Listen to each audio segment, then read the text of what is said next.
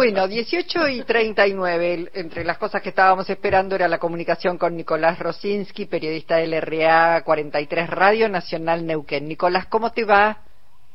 ¿Cómo estás, Luisa? Qué placer el de saludarte a vos, también a Jorge Alperini y obviamente a toda la audiencia del RA1 Radio Nacional de Buenos Aires. Bueno, Nicolás, se está esperando allí, ya llegó Sergio Massa, se está esperando su llegada el ministro de Economía Sergio Massa aquí al Polideportivo Municipal de Chipoletti. Ya ha llegado el gobernador electo de la provincia de Río Negro, Alberto Beretilnec, también ha llegado el gobernador electo eh, y el gobernador saliente de la provincia de Neuquén, Omar Gutiérrez y Rolando Figueroa.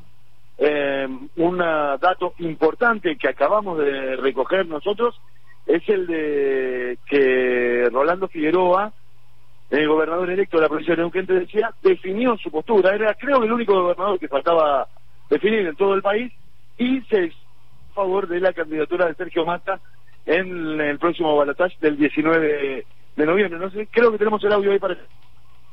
A ver, sí, sí, lo escuchamos. No, yo vengo definido hace mucho tiempo. Lo que pasa es que tengo que respetar acuerdos electorales en los cuales en Neuquén eh, lo llevamos de determinada manera porque formamos parte de un frente. Ya superada la instancia en la cual participaron todos los partidos políticos, nosotros creíamos que era importante esa libertad que habíamos dado, poder trabajarla de otra manera y en donde evidentemente eh, para la Patagonia y en función de todo lo que hemos eh, escuchado de los dos candidatos y además, bueno, una amistad de años con Sergio, una amistad de años con Alberto y con Pedro Pesati, eh, me hace estar hoy acá acompañando ya en una forma visible, pero siempre he estado acompañando este proceso, sobre todo defendiendo esta última etapa en donde claramente le decimos no a la venta de órganos, no a la quita de coparticipación, no al avasallamiento del federalismo, donde también le decimos sí a la posibilidad de que Vaca Muerta sea de los nauquinos, de los mendocinos, de los pampeanos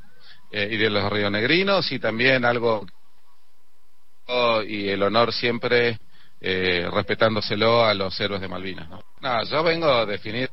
Bueno, muy, muy importante estas declaraciones que nos acerca nuestro colega Nicolás Rosinski del RA 43 Radio Nacional Neuquén, esas posibilidades que tiene Radio Nacional de tener en cada provincia su casa, su radio, sus eh. Sus periodistas.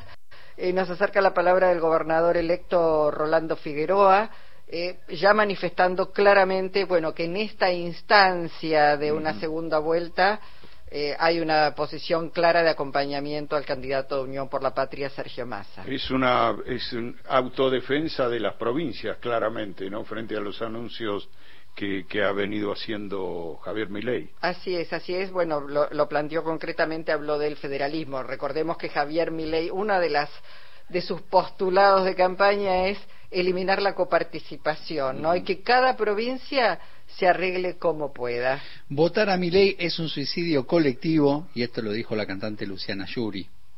¿sí? Bien sabemos cuál es la afiliación de Luciana Yuri y la importancia de su pensamiento, y es eh, viene de, una, de, un linaje eh, de nobleza, si se quiere, del arte popular en Argentina, ¿no?